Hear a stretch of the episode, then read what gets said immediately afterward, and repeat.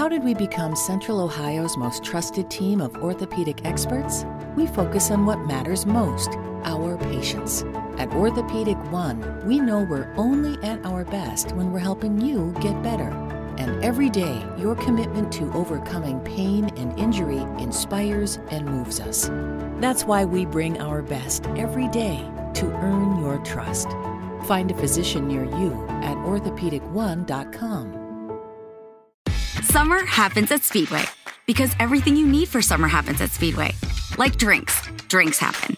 The freshly brewed drink, the splashed over ice drink, the wake you up drink, the cool you off drink, the make your brain hurt for a minute drink. All poured however you want them, whenever you want them, all summer long. So on every hot day, you have something cold to sip. Speedway, summer happens here. And now, get any size fountain or speedy freeze for just 99 cents. Excludes maximum. When Rachel saw that she bore Jacob no children, Rachel envied her sister. She said to Jacob, Give me children, or else I will die. Jacob's anger was kindled against Rachel, and he said, Am I in God's place, who has withheld from you the fruit of the womb?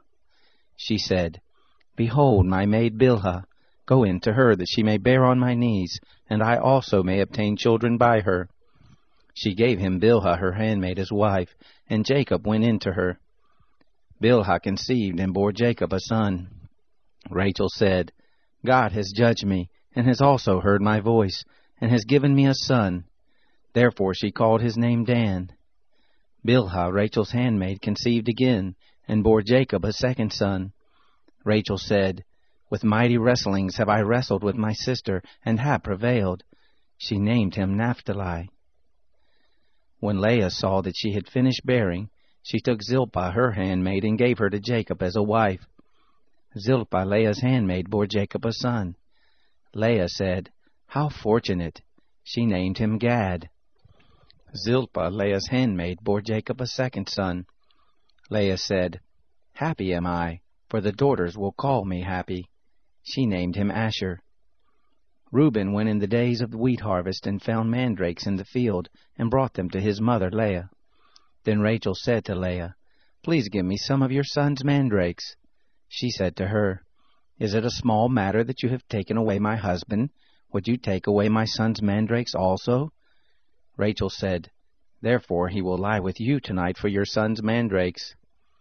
Jacob came from the field in the evening, and Leah went out to meet him, and said, You must come in to me, for I have surely hired you with my son's mandrakes. He lay with her that night. God listened to Leah, and she conceived and bore Jacob a fifth son. Leah said, God has given me my hire, because I gave my handmaid to my husband. She named him Issachar. Leah conceived again and bore a sixth son to Jacob. Leah said, God has endowed me with a good dowry. Now my husband will live with me, because I have borne him six sons. She named him Zebulun. Afterwards she bore a daughter, and named her Dinah.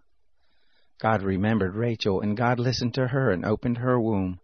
She conceived, it bore a son, and said, God has taken away my reproach. She named him Joseph, saying, May the Lord add another son to me. It happened when Rachel had borne Joseph that Jacob said to Laban, Send me away that I may go to my own place and to my own country. Give me my wives and my children for whom I have served you, and let me go. For you know my service with which I have served you. Laban said to him, If now I have found favor in your eyes, stay here, for I have divined that the Lord has blessed me for your sake. He said, Appoint me your wages, and I will give it.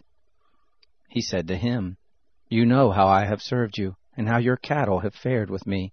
For it was little which you had before I came, and it is increased to a multitude. The Lord has blessed you wherever I turned. Now when will I provide for my own house also? He said, What shall I give you? Jacob said, You shall not give me anything. If you will do this thing for me, I will again feed your flock and keep it. I will pass through all your flock today, removing from there every speckled and spotted one, and every black one among the sheep, and the spotted and speckled among the goats. This will be my hire. So my righteousness will answer for me hereafter when you come concerning my hire that is before you. Every one that is not speckled and spotted among the goats, and black among the sheep, that might be with me will be counted stolen. Laban said, Behold, I desire it to be according to your word. That day he removed the male goats that were streaked and spotted, and all the female goats that were speckled and spotted, every one that had white in it, and all the black ones among the sheep, and gave them into the hand of his sons. He set three days' journey between himself and Jacob, and Jacob fed the rest of Laban's flocks. Jacob took to himself rods of fresh poplar, almond, plane tree, peeled white streaks in them, and made the white appear which was in the rods. He set the rods which he had peeled opposite the flocks in the gutters and the watering troughs where the flocks came to drink. They conceived when they came to drink. The flocks conceived before the rods, and the flocks brought forth streaked, speckled, and spotted. Jacob separated the lambs, and set the faces of the flocks toward the streaked, and all the black in the flock of Laban, and he put his own droves apart, and didn't put them into Laban's flock. It happened, whenever the stronger of the flock conceived, that Jacob laid the rods before the eyes of the flock in the gutters, that they might conceive among the rods. But when the flock were feeble, he didn't put them in. So the feebler were Laban's, and the stronger Jacob's. The man increased exceedingly, and had large flocks, maidservants and menservants, and camels and donkeys. How did we become Central Ohio's most trusted team of orthopedic experts? We focus on what matters most our patients. At Orthopedic One, we know we're only at our best when we're helping you get better. And every day, your commitment to overcoming pain and injury inspires and moves us.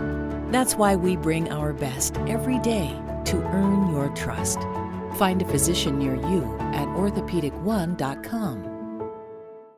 Summer happens at Speedway because everything you need for summer happens at Speedway. Like drinks, drinks happen. The freshly brewed drink, the splashed over ice drink, the wake you up drink, the cool you off drink, the make your brain hurt for a minute drink. All poured however you want them, whenever you want them, all summer long. So on every hot day, you have something cold to sip. Speedway, summer happens here. And now, get any size fountain or speedy freeze for just 99 cents. Excludes maximum.